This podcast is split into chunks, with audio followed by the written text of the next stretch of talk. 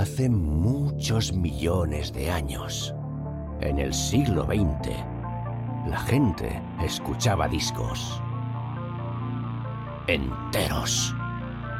Y a veces se los prestaban y luego hablaban de ellos. Con ustedes, Disco Prestado con Marca Liana.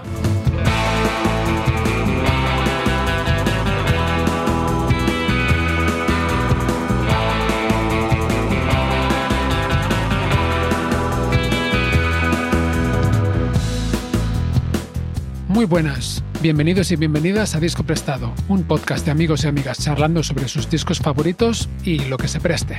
Este es el segundo episodio que dedicaremos al disco Ten de Pearl Jam, con el baterista Miguel Ballester como invitado. Si no habéis escuchado la primera parte, os recomiendo que lo hagáis antes de continuar. Hoy aprovecharé para deciros a quienes vayáis a andar por Barcelona la semana que viene que el jueves 16 voy a tocar en la tienda de cerveza artesana Rosas y Turradas, en el Echampla. Será un concierto acústico en el que tocaré y cantaré tanto canciones mías como versiones, algunas de los discos de los que hemos hablado en el podcast. Así que ya sabéis, si andáis por aquí y os apetece, nos vemos el jueves 16 de noviembre a las 7 y media de la tarde en Rosas y Turradas. También os recuerdo que si queréis estar al tanto de mi actividad musical, podéis seguirme en Facebook buscándome por mi nombre, Marcaliana, o en Instagram, en arroba marcaliana. Y dicho esto, vamos a por esta segunda entrega dedicada al Ten de Pearl Jam. En el episodio de hoy, entre otras cosas, Miguel y yo hablamos sobre la música, los sonidos y las letras de las dos primeras canciones del disco, Once y Even Flow, el videoclip de Even Flow, la decisión posterior de Pearl Jam de dejar de grabar videoclips, la intensidad de Eddie Vedder y sus peligrosas escaladas por el escenario, el estilo de Jeff Ament y Mike McCready, la mezcla original del Ten frente a la de Brendan O'Brien, publicada como Ten Redux en 2009, la frescura de Pearl Jam a la hora de improvisar y cambiar su repertorio en directo, y los orígenes de la palabra grunge como etiqueta musical. Y por el camino nos encontramos con Nirvana, Soundgarden, Red Hot Chili Peppers, Neil Young, Led Zeppelin, Stevie Ray Vaughan, Megadeth, Metallica, la MTV, Adam Sandler y Jack Nicholson. Así pues, sin más preámbulo, Miguel Ballester nos presta Ten.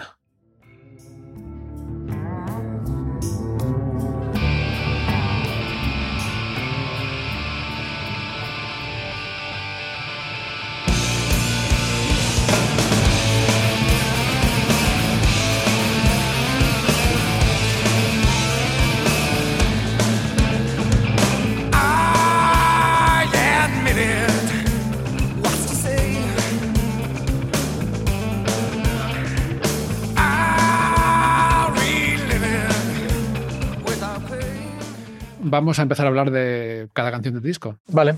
Que por cierto, una tontería en que me he fijado es que todos los títulos de las canciones de este disco, menos dos, son una, palabra. una sola palabra.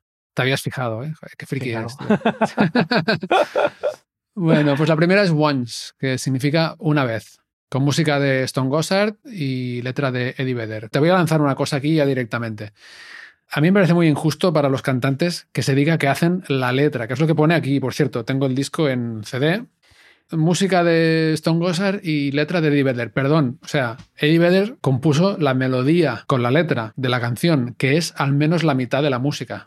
De hecho, es incluso más importante. Los cantantes no se les da suficiente crédito a veces y, oye, la melodía de la canción no es eh, cualquier cosa. No, no, bueno, es, la canción, de hecho. Pues, al final, la estructura de la canción y los acordes y todo va en función de la melodía, claro. Ahí está todo. Hmm. Bueno, y esta canción empieza con una intro en realidad. Master Slave, dueño esclavo. ¿De qué va esto? Exacto. Pues mira, yo en el momento no le di mucha importancia y esta semana preparando, también como refrescando para el podcast, leí que había sido como una especie como de improvisación que había grabado el productor y bueno, yo creo que es como una puerta, ¿no? Es entro a este mundo, al mundo de Pearl Jam, ¿no? Al mundo de interior, musicalmente de Pearl Jam, interiormente seguramente de, de Vedder, ¿no?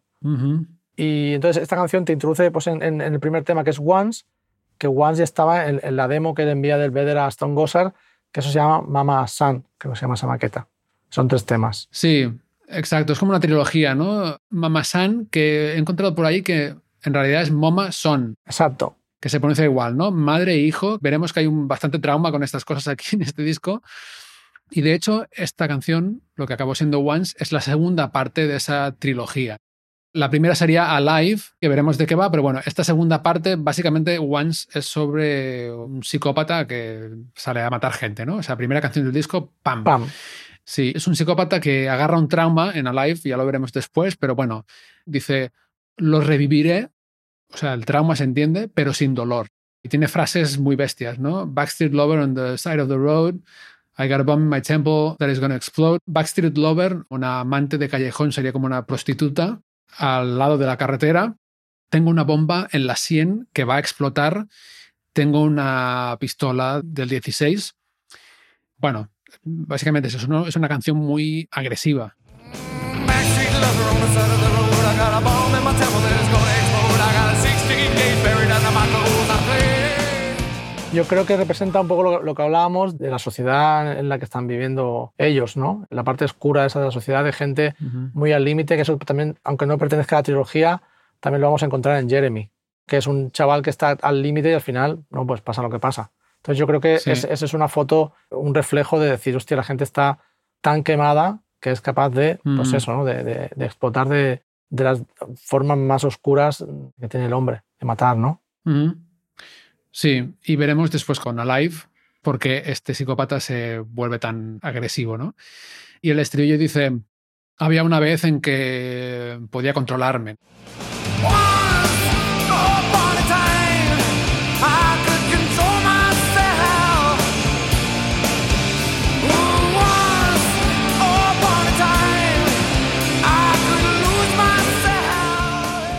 La forma de cantar de Eddie Vedder es absolutamente desde el principio, o sea, con todo súper desgarradora, muy bestia, ¿no? O sea, Mm. con una especie de compromiso con lo que está cantando, con la letra, muy metido. O sea, yo me imagino que incluso debía de ponerle de mal humor cantar algunas de estas canciones, ¿no? Hmm, Sí. En Twenty sale que al principio lo vivían todo con mucha intensidad, que es justamente lo que te decía que yo conectaba con eso, con esa energía, con esa intensidad. Entonces era, al final es una forma artística de, de sacar lo que tienes dentro, ¿no? Y el BD tenía esa rabia dentro Eh, durante muchos años. Y es lo que provocaban también los conciertos. O sea, no- yo recuerdo cuando los vi y ya cuando los vi estaban tranquilos porque ya había pasado, habían tenido muertos en, en- en un festival y tal, y estaban mucho más Mm. tranquilos, pero aún así el público se volvía loco. O sea, era una cosa muy intensa, muy intensa. Mm. Hablas de un festival en el que hubo una avalancha, ¿verdad? Exacto, y murió, murió gente, sí. Murió gente en la cara de ellos, o sea, ellos estaban tocando y veían cómo gente moría aplastada. Qué fuerte, tío. Sí, creo que en Twenty sale, hay imágenes del Vedder llorando, diciéndole a la gente que por favor que se, Sí, que no hagan tal, y sí, es sí. es súper duro, súper duro. Sí. Entonces, cuando vienen aquí a España, que es la gira del No Code, ya están un paso atrás y están muy estáticos en el escenario. Pero en la época de Ten, eso era. Estoy pensando en el Flash, en el superhéroe, ¿no? De, de- de todo rato rápido, de un lado para otro, todos saltando a la vez, todos. Sí, Era una sí. energía brutal, brutal. Sí. Y Eddie Vedder tirándose al público desde muy alto. Subiéndose, exacto. Sí. Que ellos sufrían mucho porque decían, "Oh, no- nos hemos quedado sin Andrew Wood, ya nos vamos a quedar sin el otro porque se va a estampar y se va a matar. Sí, subiéndose, eh, exacto, por la estructura de los escenarios, a veces muy arriba, Muy arriba, sí, sí, como sí. cuatro pisos o, Mm. y colgándose de un, de un brazo y balanceándose. He visto vídeos en los que se sube con el micro, con cable, Sí, sí, sí. Y se tira. baja con el cable a veces también del micro. Muy, muy loco. O sea, canta desde arriba y dice cosas y luego se baja. Muy, muy loco realmente. sí. ¿eh? O sea, se podrían haber quedado sin cantante perfectamente. Sí, sí, perfectamente. Sí, sí. Un resbalón, un lo que sea y, y hasta luego. Sí, Mm. sí. La banda, la primera vez que lo hizo así en plan bestia, que no sé si fue en el concierto mítico este del Pink Pop del 92. Ujú. Imagínate la banda, ¿no? O sea, eso que decías, ¿no? Hemos perdido a cantante de sobredosis hace dos o tres años y estar tocando, y de hecho los ves en el Pink Pop, a la cara de Jeff Ament cuando mira para arriba, en plan, ¿pero qué coño está haciendo este gilipollas, ¿Qué, ¿sabes? qué está haciendo? Sí, sí. Yo creo también, Mark, que, y luego el Vedder ha sido criticado. Hay un libro que se llama Non Too Fragile, que critica un poco al Vedder de que de, de alguna forma en los inicios era todo un poco forzado. Mm, Que él como que so- sobreforzaba todas las situaciones. Exagerado. Exagerado tanto su actuación Ah, como lo que decía, como lo que hacía, como que estaba todo el rato como muy... un poco sobreactuado. Ya. Bueno, es que está muy, muy intenso. O sea, es Estaba que- muy, sí, era un poco el Jack Nicholson de- del grunge. Exacto. Oye, que no hemos hablado de lo del grunge, por cierto. Grunge significa como grima, ¿no? Como eh, suciedad. Y un sello de Seattle acuñó el término para hacer publicidad de sus grupos, ¿no? O sea, fue desde la discográfica. Sub Pop fue, fue Sub Pop. Sub Pop, sí, sí. Sí.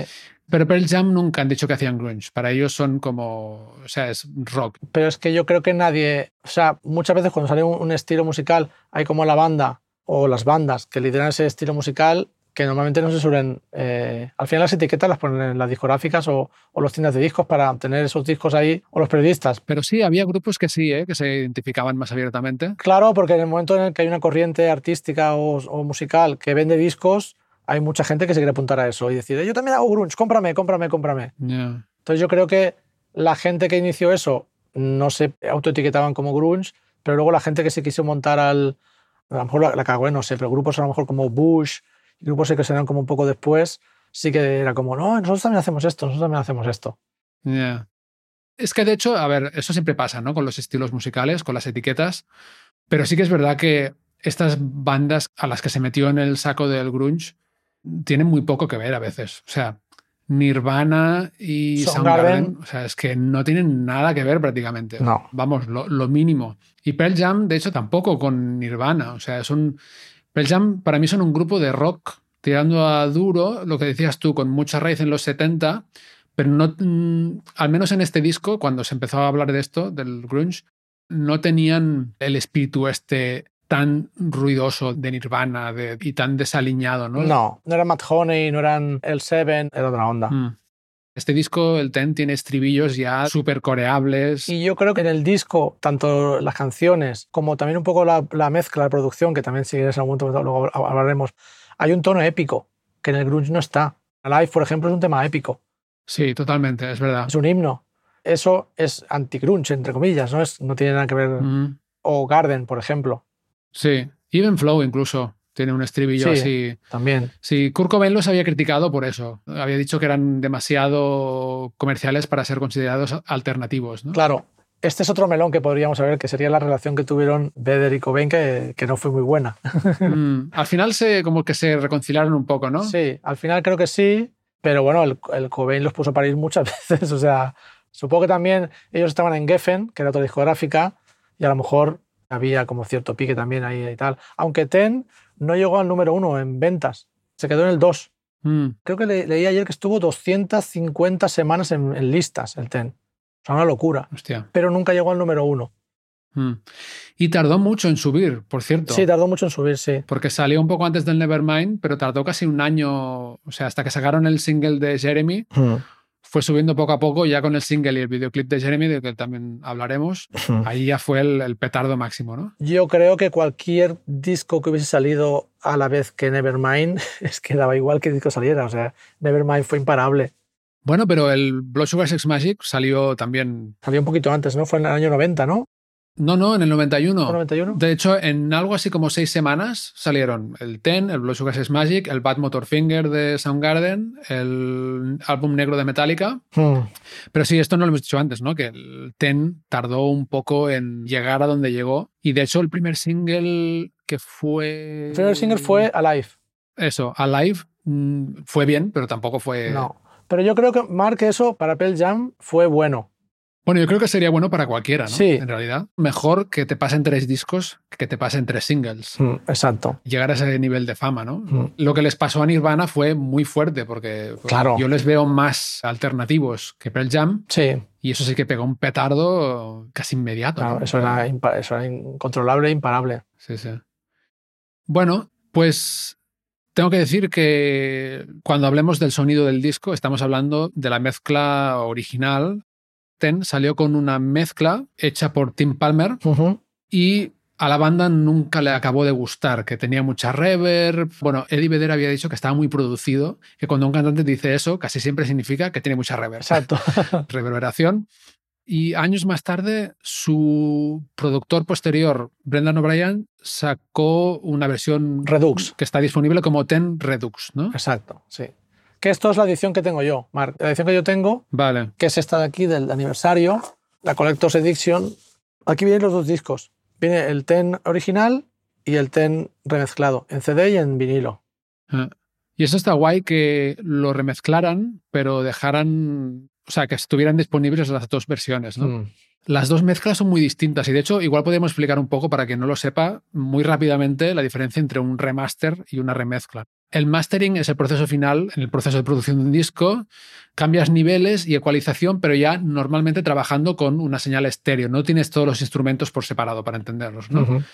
En una mezcla tienes mm, Todo. varios instrumentos por separado, según la época más o menos. En esta época ya todo por separado. Y entonces, claro, se puede cambiar muchísimo el sonido del disco. Y es lo que pasó aquí, ¿no? O sea, esta remezcla suena muy diferente. ¿A ti qué te parece? ¿Cuál te gusta más? Es que para mí el- la original eh, es que yo crecí con ella. Entonces, para mí, yo me estoy súper familiarizado con la primera mezcla y, y es la que yo escucho. Es verdad que la que hicieron después suena más a cómo Pearl Jam ha sonado más tarde, ¿no? Suena más como el versus, digamos. Exacto. Fíjate que el Versus a mí también me parece un disco que el sonido me parece demasiado en general. ¿Demasiado qué? Como que lo escucho y es todo grande, todo, ¿sabes? Me parece un- una... Apabullante, ¿no? Un poco. Sí, apabullante, es como, uf, tío, tío, o sea, ah, Ya. demasiado. Luego Vitalogy, yo para mí Vitalogy está el equilibrio, porque es más crudo, suena muy bien, pero es más crudo. Y yo creo que es el, para mí, ¿eh? es el disco que mejor quizá ha pasado el tiempo, Vitalogy. Mm. O sea, con el paso del tiempo es el que mejor ha, ha- ha madurado. Pero claro, Ten es que para mí no hay ninguna canción mala, que todos los temas son increíbles. Entonces, Ujú. quizá otro me gusta más cómo suena, pero Ten, la versión, la mezcla original, para mí es que es, es eso, es lo que te decía antes, que me acuerdo caminar con el disco, me acuerdo irme de fiesta con ese disco, me acuerdo mil cosas, con ese sonido, con esa sonoridad en, la- en la- en las orejas. Claro, y es suficientemente distinto el sonido como para que no te lleve al mismo sitio. ¿no? Exacto. O sea, escuchar la, la remezcla, la versión Redux. Sí, sí, yo la he escuchado por curiosidad. Hasta que me puse a investigar el TEN, ni lo sabía que existía otra versión. Y no me gusta mucho la versión Redux. Mm. O sea, veo algunas cosas que sí me gustan más, por ejemplo, que le quitaran reverb, en general me gusta. Lo que pasa que igual es más del mastering de la remezcla esto, pero ah, cuando se ponen muy cañeros lo veo demasiado comprimido todo, como todo, todo suena muy fuerte todo el rato, Claro. ¿no? No hay dinámica. No, hay, no hay dinámica, exacto. Ah.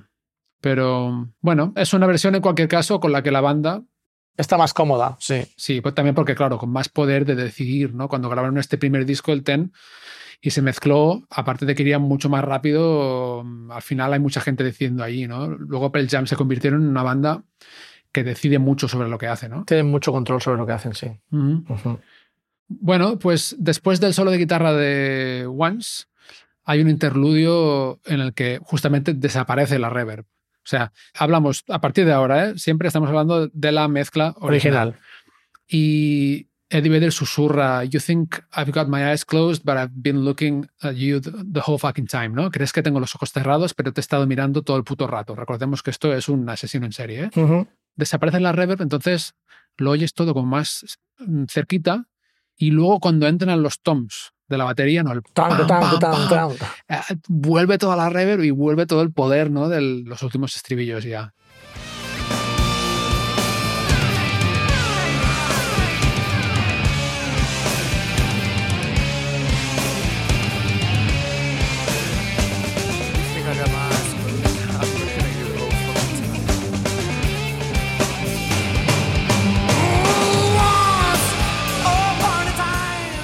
Yo creo que es un muy buen tema para empezar un disco. Es no dejar indiferente. Es como una tarjeta de presentación, decir, ¡pam!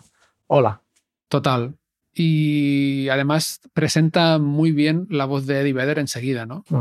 que es realmente, a ver, Pearl Jam son una muy buena banda, pero es realmente lo que distingue a la banda a nivel de sonido, o sea, es que es automáticamente estás escuchando algo que es otra cosa de todo lo que había en ese momento, ¿no? Y incluso ahora, o sea, es que tiene una, una voz muy peculiar. Mm. Vale, pues seguimos con Even Flow, que es una de las dos canciones del disco que tiene más de una palabra en el título. Yo lo traduciría como flujo regular o como flujo sin cambios, ¿no? Se refiere a los pensamientos que tiene eh, la persona indigente, sin hogar, de la que habla la letra. Si Once es una hola, ¿qué tal? Somos esto, pues Even Flow es como, ¿pensabas que no podíamos ser mejor? Pues toma, pam, todavía mejor. La cara A, digamos, del vinilo No quitaría ni pondría nada. O sea, para mí es perfecto todo.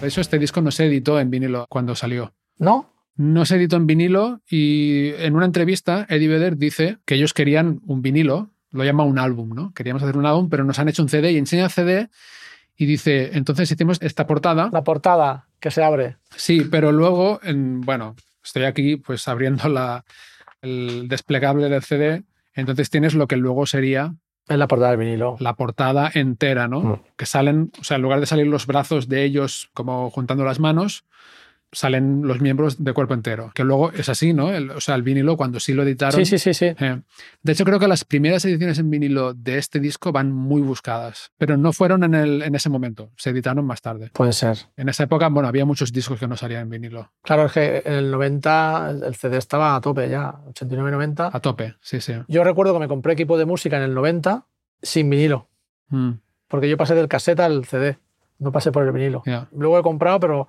en ese momento no, no, no- no tenía... Volvió bastante más tarde el vinilo. Mm. Sí, sí.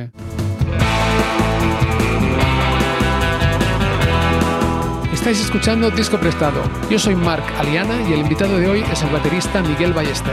Si os está gustando el podcast, no olvidéis suscribiros para enteraros cuando publique nuevos episodios. Y ahora, volvemos a la charla.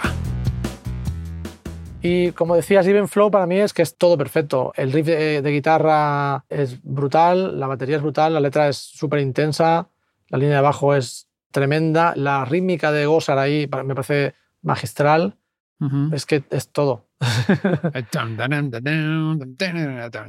Claro, es, es Sí. un poco, a lo mejor tiene la tradición de los riffs, de lo que hablábamos antes de quizá de los 80, de algunas cosas un poco más, más no heavy, pero un poco más rockera- rock duro, pero llevado hacia otro sitio. Luego la parte de en medio, que también hay como una bajada, que eso luego en concierto ellos lo alargaban mucho. Sí, con el solo de guitarra, ¿verdad? Exacto, y el- entonces el Vedder ahí es cuando se subía arriba y bajaba, y a veces cantaba otra canción en medio de, de Even Flow y luego volvía a Even Flow, no sé qué. Es que era creatividad constante. Yo creo que tenían muchas cosas por decir, como que les faltaba tiempo, ¿no? Como que aprovechaban cualquier momento para boom, para soltar cosas. Ujú. Sí, más si, bueno, es que montaron este disco en, en muy poco tiempo. Y también creo que el espíritu que había este como de improvisar y de que hubiesen partes abiertas, donde luego a lo mejor alguien hacía, alargaba o no un solo, o el Vedder cantaba una canción encima de otra, o pasaban cosas, eso creo que también con el tiempo se ha ido perdiendo y quizás si los vas a ver en concierto ahora es más como un show cerrado. Sí que tienen más temas de los que tocan, a lo mejor si tocan 20 temas, ellos tienen a lo mejor preparados 40 y van cambiando cada día, depende del público, depende tal, Sí. pero a lo mejor la forma de tocarlos es todo como un poco más cerrada. En aquel, en aquel momento era todo muy abierto. Sí, dicen que de hecho incluso a veces en la prueba de sonido Eddie Vedder decía, "Ah, vamos a probar esta o la otra. Esto ya un poco más tarde, ¿no? Cuando Mm. tenía más canciones. Pero vamos, sin planificarlo y si lo hacían en la prueba y sonaba bien, pues la metían y ya está, ¿no? Sí, muy, muy así, muy espontáneo. Sí. Directamente, sí, sí. Hablabas de los riffs de guitarra. Esta canción está tocada en D-drop, que para quien no lo sepa, es una afinación en la que, bueno, es la afinación convencional de guitarra, pero la cuerda más grave se baja un tono, ¿no? Entonces da un sonido así como más gordo, que se aprecia muy bien en el riff de Even Flow. Y no sé quién se lo inventó, eh, pero en esta época se puso muy de moda hacer eso. O sea, muchos de estos grupos que hemos mencionado, Alice in Chains seguro, ¿no? seguro, sí, sí. Soundgarden, desde luego. Creo que hay algunas incluso de, sí, de Nirvana, incluso cuando no eran riffs cañeros, ¿eh? se puso muy de moda. Y bueno, esta es una canción que es el típico riff de guitarra con D-drop, con esta afinación.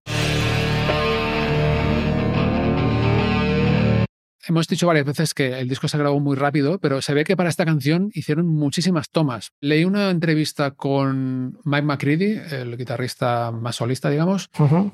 Que decía que hicieron como 50 o 70 tomas Wow. y que era un infierno. Y he leído por ahí que tuvo que ver con que Dave Cruisen, el baterista, se aceleraba.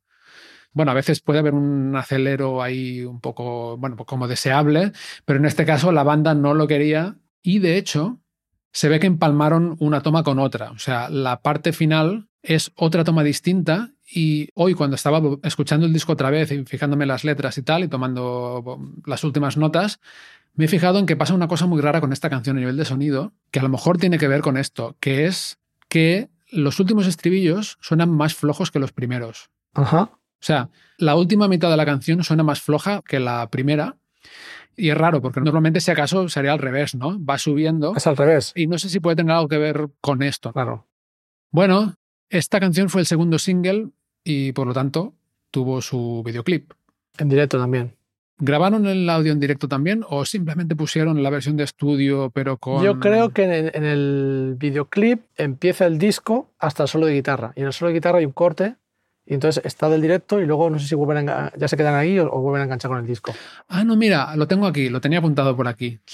Regrabaron la canción en el estudio para el videoclip. Ah, Sí, yo sé que en el, en el videoclip hay como un corte o algo, algo suena algo raro en el, video- en el- cuando entra el solo. Mm, es una versión de estudio, pero todo se regrabó Ajá. con Abrucese. Sí, ahí toca Brucese ya, sí, ahí toca Brucese. Sí. El videoclip empieza con Eddie Vedder súper enfadado. Eso sí que es el sonido de, de directo. Mm. Y dice, esto no es un estudio de televisión. Josh, apaga esas luces. Esto es un puto concierto de rock. Pero súper enfadado, ¿eh? Lo malo es que creo que no, no cambia las luces en absoluto. O sea, No le hacen caso. entonces todo, todo el videoclip tiene este rollo que no sabes si está enfadado porque era su rollo de que siempre está enfadado cuando cantaba estas canciones o está enfadado porque, porque no le bajan las putas luces, ¿no? El tipo es intenso, yo creo que tiene- que ser intenso. Sí. Mm.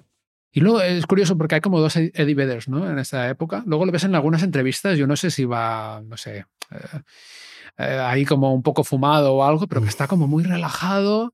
Ahí como, "Ah, I don't know, man. Porque yo creo que, que empiezan a, to- a tomar ese, lo que hablábamos antes de, hay un punto de burla. Por Jeremy les dan un premio y cuando van a recogerlo van con el actor, uno de los actores, y el premio lo coge Lady Vedder y se lo, se lo da al actor como diciendo, toma, yo esto no lo quiero para nada. Sí, les dan un premio por el videoclip, ¿verdad? Exacto. Entonces, Sí, dicen, no sé qué hacemos aquí o algo así. sí. Exacto, exacto. Y justamente en la mesa donde están sentados antes de salir está Neil Young. Y hay un momento en la entrega de premios que la cámara enfoca a Neil Young y Neil Young está en la mesa, se está apretando el culo. Sí, se parte de la risa. Entonces yo creo que ahí es cuando realmente empiezan un poco a- darle la vuelta a entender cómo funciona todo el mundo del mainstream y, todos los premios, la MTV, no sé qué. Empiezan yo creo que a ver, es un poco como el mago de Oz, ¿no? Verlo desde atrás, Ujú. ver los entresijos de, de toda la industria musical y entonces es cuando empiezan de alguna forma como a reírse, no a reírse de ella, pero bueno, a decir, vale, esto no es tan importante o no es como pensaba, ¿no? No le voy a dar importancia, le voy a dar importancia, yo creo, a la música.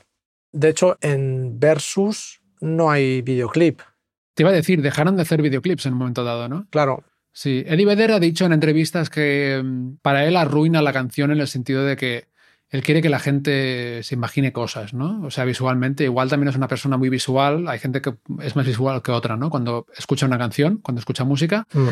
Bueno, y aparte pasó esto con Jeremy también, llegaremos, ¿no? Pero que el videoclip es muy fuerte y mucha gente no pudo ya escuchar la canción más sin acordarse del videoclip y era una experiencia desagradable, ¿no? Pero sí, entonces dejaron de hacer videoclips en absoluto después de este disco. Hasta Do the Evolution, Ah, sí, eso lo he visto. que es un videoclip de animación, hasta ahí. Vale, creía que hablabas de otro que he visto en el que sale él cantando con el público detrás. O sea, está como cantando en un escenario, mirando hacia la batería, digamos, hacia la parte trasera del escenario, pero ya como mucho más nuevo. ¿eh? Mucho más nuevo, mucho más nuevo, sí. No, ellos dejan de hacer videoclips en el, en el TEN y ya hasta the Evolution no vuelven a, a hacer ningún videoclip de nada. Y y Evolution en realidad es, es un videoclip de animación, no tiene nada que ver. Que también es bastante impactante, o sea, es un videoclip que no, tampoco deja indiferente, es un videoclip chulo. Sí, es muy guapo. Y la canción es muy chula también. sí. Esta, Even Flow, es una de las canciones que más han tocado en directo, ¿no? Sí, O sea, es una que tocan siempre, siempre, dirías. yo creo que sí. Es como Alive. Yo creo que Alive, Jeremy, Even Flow y te diría que Black también. Black también es verdad. Que justamente Black en el concierto de Barcelona en el, 80 en el 96 no la tocaron. Hostia. Yo creo que es uno de mis temas favoritos y no la tocaron. Lo que pasa es que cuando vinieron a tocar aquí a Barcelona, yo al día siguiente me fui a verlos a San Sebastián. O sea, yo vi a Pearl Jam dos veces en dos días. Mm. Ese es un fan, ¿eh? Sí, sí, eso es un fan, eso es un fan. Yo vi aquí en Barcelona, luego me fui a San Sebastián y pasó una cosa muy curiosa. eh, porque, claro, yo en Barcelona lo di todo. Me quedé afónico, dolor de cuello, dolor de espaldas, estaba abajo en el público, en la, en la pista. Entonces, al día siguiente me levanto a las, no sé si eran las 8 de la mañana, después de haberme acostado tarde, me meto los kilómetros hasta San Sebastián Y cuando llego allí, después de comerme unos pinchos y un chacolí, pues me meto en el, en el creo que fue a Noeta, y pienso, ayer lo viví desde abajo, hoy me voy a quedar un poco arriba, en, ¿no? en grada, veo el concierto, Sí. y creo que duré media canción. o sea, Te fuiste para abajo otra vez. me fui otra vez para abajo. Y entonces ahí tocaron Black. Ya. En, en San Sebastián tocaron Black. Muy bien. ¿Cambiaron mucho el repertorio en general? Sí, sí, sí, cambiaron mucho el repertorio. Y lo que te decía, cambiaban también que había mucha impro, que empezaban un tema de una Mm. forma y lo acababan. Yo creo que incluso de cada canción a lo mejor tienen como dos o tres ah, finales. Entonces, claro, cada bolo, cada concierto es. O sea, no, no me hubiese importado verlos una tercera vez, Ya, qué bueno, ¿eh? porque era, era, era un bolo diferente. Temas que tocaban, temas. O sea, imagínate, pues hacer un bolo sin black, wow, que es uno de los, para mí, de los temas clave. Mm, Pero no, no- o sea, yo lo vi en Barcelona y no pasó nada. O sea, fue un bolazo. ya. Está muy bien eso de que improvisaran y que fueran así como espontáneos, Mm, porque luego también se corre la voz, ¿no? Y la gente va efectivamente a verles más de una vez. Claro. Eh, y también que lo hicieran bien eso. Porque claro, Sí. eh, yo qué sé, los Chili Peppers también improvisaban, pero bueno, eh, si pillas un día malo puede ser un Claro. desastre, ¿no? La improvisación tiene ese riesgo, ¿no? El día que va muy bien es maravilloso porque creas a lo mejor cosas ahí brutales, pero el día que va mal. Mm.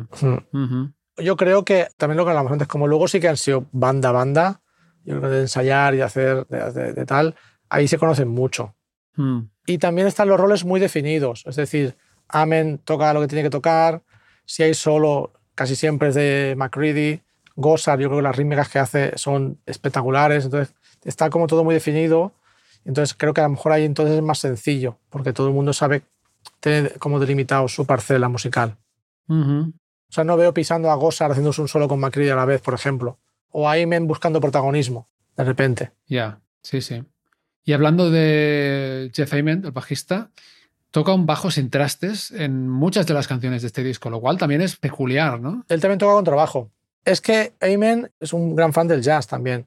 Entonces él también toca con trabajo. De hecho, cuando hicieron los Bridge Benefit Concerts, de, que es una cosa que monta Neil Young para gente con discapacidad, creo que la, fue la gira de Vitalogy, que fue la primera vez que tocaron, y ahí toca casi todo concierto con contrabajo.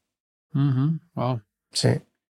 Yo leí en una entrevista con Ament que decía que se había inspirado para tocar el bajo sin trastes en este disco, en algún disco de Jimmy Page, Ajá. porque Led Zeppelin es una influencia importante para la banda Sí. Y no recuerdo qué disco era, pero bueno, que el bajista había grabado muchos temas con bajos sin trastes. Voy a explicar muy rápidamente lo que es un traste para quien no lo sepa. O sea, en el mástil de una guitarra o de un bajo tienes unos palitos de metal que están fijos, entonces tú presionas la cuerda y se interrumpe la vibración donde está el palito de metal. Entonces, si no tienes trastes, tienes un sonido mucho más fluido, ¿no? O sea, puedes ir para arriba y abajo del, del mástil y en lugar de ir por o sea, ir por pasos a semitonos, eh, que lo que acabo de cantar no es semi- semitono ni es nada, pues es más como, ¿no? Y se nota mucho en algunas partes del disco. Por ejemplo, aquí, en la parada que hay justo antes de que entre la voz, se oye mucho que el bajo hace un, un slide, hace un deslizado para arriba. Me parece muy particular. Nunca me había fijado que tantas de estas canciones tienen bajo sin trastes. Yo creo que es muy buen bajista, Jeff Amen. Muy buen bajista. Yo creo que hay temas, sobre todo de estos primeros discos, que si escuchas solamente el bajo, sabes qué tema es. Hay mucha personalidad, mucha creatividad. Sí, sí. De hecho, la letra, la tipografía del disco, todo eso es Amen. Ah, sí, porque a él le gusta el arte también, ¿no? Es, eh, Sí, sí, sí. En esta época iba- iba vestido también bastante. Veía arte en su moda un poco también. Tenía ¿no? como varios looks. Tenía un look como de baloncesto. De hecho, él siempre lleva figuritas de jugador de baloncesto en el amplificador. Sí, Tenía como un, look más bohemio con un sombrero. exacto. Tenía como varios looks. Había mucha bermuda en esa época con la malla negra por debajo y las botas. Sí. Y bueno, luego tenemos un solo mm, espectacular de Mike McCready, ¿no? Que, mm, bueno, sabes estos rankings que, que se hacen, que son un poco absurdos a veces, pero el solo de esta canción, Even Flow, fue elegido como el sexto mejor solo con wah, este pedal, ¿no? Que wah, wah, wah, wah. Este efecto de la historia De la historia. ¡Wow! por la revista Guitar World en 2015. Y creo que a propósito de esto, entrevistaron a McCready y dijo que había intentado emular a Stevie Ray Vaughan, que de hecho es una influencia muy clara. Claro. Incluso hay algún videoclip de esta época en el que parece, o sea, va con el sombrero, parece Stevie Ray Vaughan, según como te lo mires, ¿no? Sí, sí, sí, sí. El pelo así más largo. Pero bueno, es un solo realmente destacable y muy largo. Creo que no llegaron a hacer una edición más corta para el single, o sea, es tal cual. No, porque está toda la bajada, de... luego vuelve a subir, todo eso. Sí, sí, sí. Está muy bien.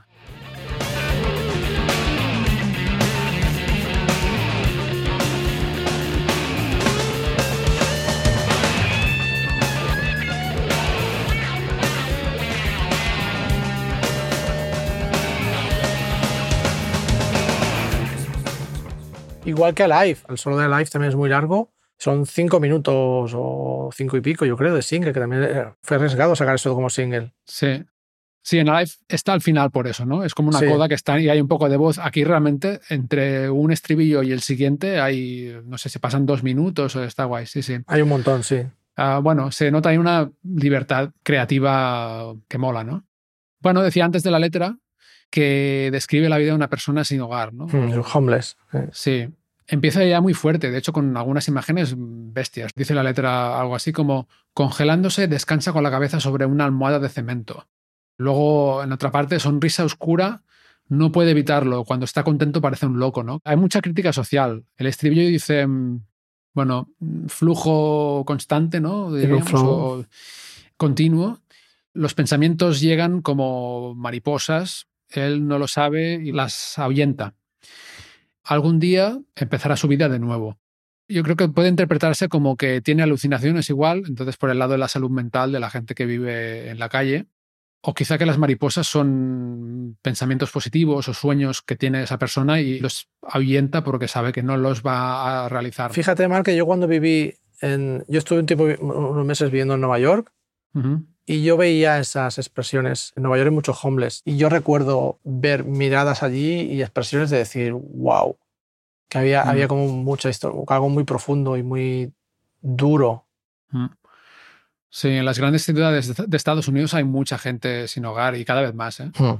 Había una parte de Nueva York que era como un vertedero de sueños, ¿no? De gente que iba allí a trabajar, a buscar sus sueños, a trabajar de, yo qué sé, de actor, de bailarín, de músico, no sé qué, y luego acaban ahí engullidos por la urbe, ¿no? Ujú. Sí, esto claro, en el primer sitio que me impactó fue en San Diego, justamente, Claro. pero en San Diego hace muy buen tiempo, en Nueva York, No, en Nueva York era muy duro, claro. muy fuerte. En el interludio habla Eddie Vedder como si fuera la persona sin hogar. Dice algo así como, hey tío, ¿tienes un dólar? Venga, algo de suelto que, que te sobre. Tío, sé que llevas algo. Bueno, que Dios te bendiga. Tío, que Dios te bendiga.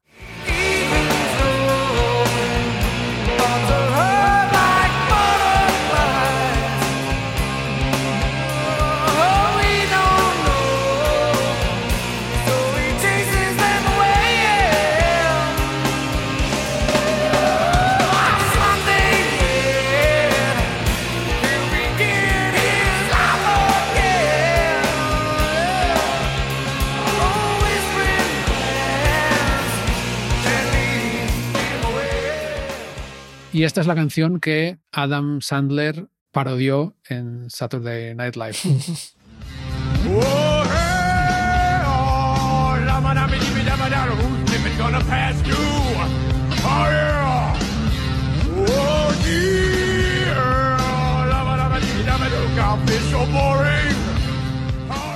¿Y qué, qué te parece? Bueno, me, me parece que entiendo su trabajo. Su trabajo es parodiar y el Vedder es parodiable y ya está. Sí, sí. Eso por un lado. Y por otro lado, creo que si alguien como Adam Sandler parodia a Eddie Vedder es porque realmente Eddie Vedder en ese momento era muy importante y muy famoso. O sea, nadie que no sea muy famoso va a ser parodiado por alguien así, ¿no? Exacto. Y hasta aquí el segundo episodio de Disco Prestado que dedicaremos al Ten de Pearl Jam. Hoy nos despedimos con mi canción La Güerita, que además de ser la sintonía de Disco Prestado, contó con Miguel a la batería. Os dejo un enlace a la canción en la descripción del episodio. El próximo jueves, Miguel y yo seguiremos comentando las canciones del Ten una por una. Hasta entonces, muchas gracias, salud y buena música. Searching